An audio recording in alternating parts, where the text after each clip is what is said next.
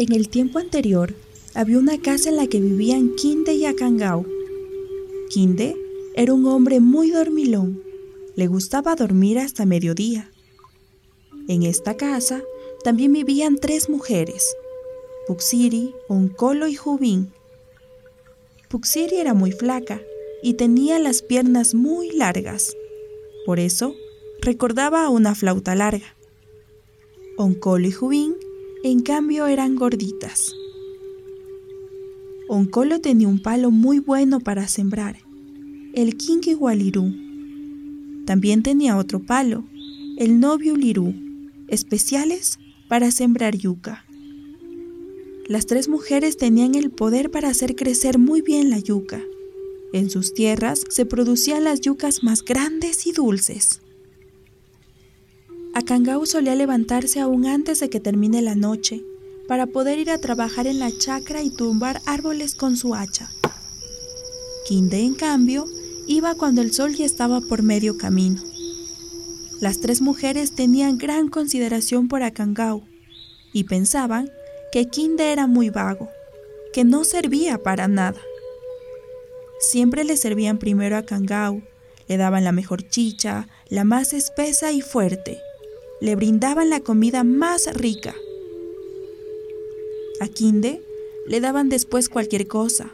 La chicha era pura agua. Kangao es un gran trabajador. Un día, Akangao y Kinde decidieron hacer una competencia. Veamos, ¿quién es mejor para trabajar unas hectáreas de maíz? Akangao, para lucirse ante las mujeres, llegaba a casa ya muy tarde, a la caída del sol, solo para dormir y salía muy temprano, cuando apenas empezaba a amanecer.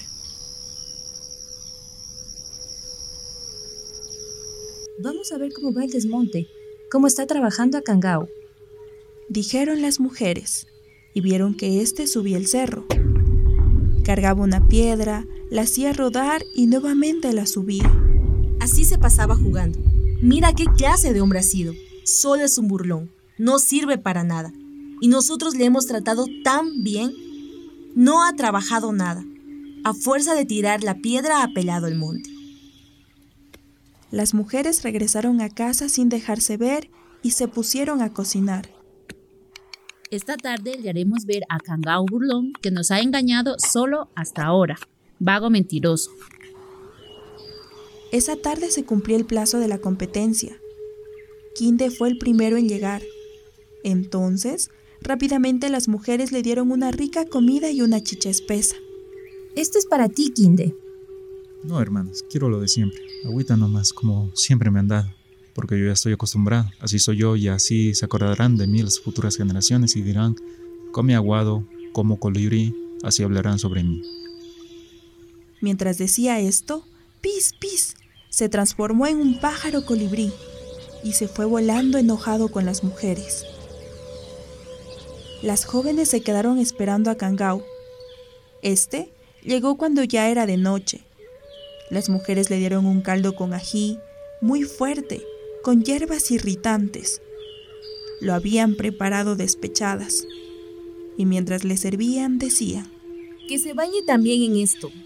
Mientras comía, Akangao dijo: Esta comida parece que necesita manos para bajar. Con las manos se hace más dulce. Mientras decía esto, se rasgaba el cuello con las manos. Con las manos, bajo bien esta comida. Decía mientras se rasgaba. De tanto rasgarse, empezó a salirle sangre del cuello. Yo soy Akangau, el hombre burlón, que en lugar de trabajar hacía rodar las piedras desde la cumbre del cerro, engañándoles. ¡Atatau! ¡Atatau! ¡Tau, tau, tau! Voló hacia el árbol llamado lupuna, que en español es ceibo, la madre de los árboles.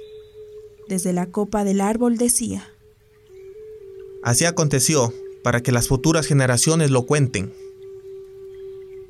Después de todo esto, las tres mujeres quedándose solas dijeron, Vamos a ver cómo es la chacra de Kinde.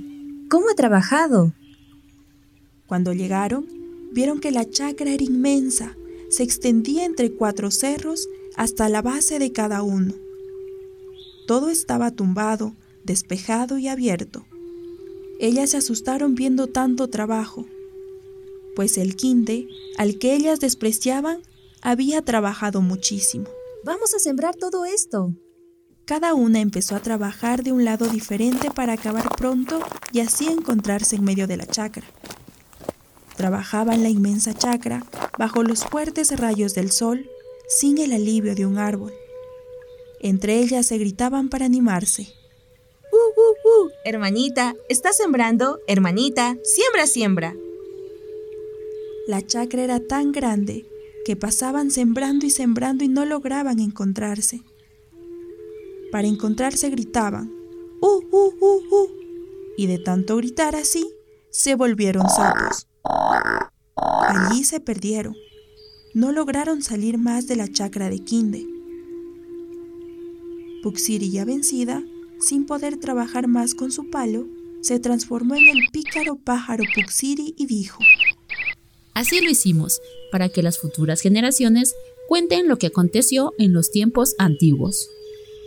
En cambio, Jubin y Oncolo, que se habían vuelto sapos, dijeron, Las futuras generaciones dirán, a fuerza de gritar en la chacra se han vuelto sapos verdes, con la piel llena de pintas, diciendo solo, uh, uh, uh, se volvieron sapos a los pies de los cerros.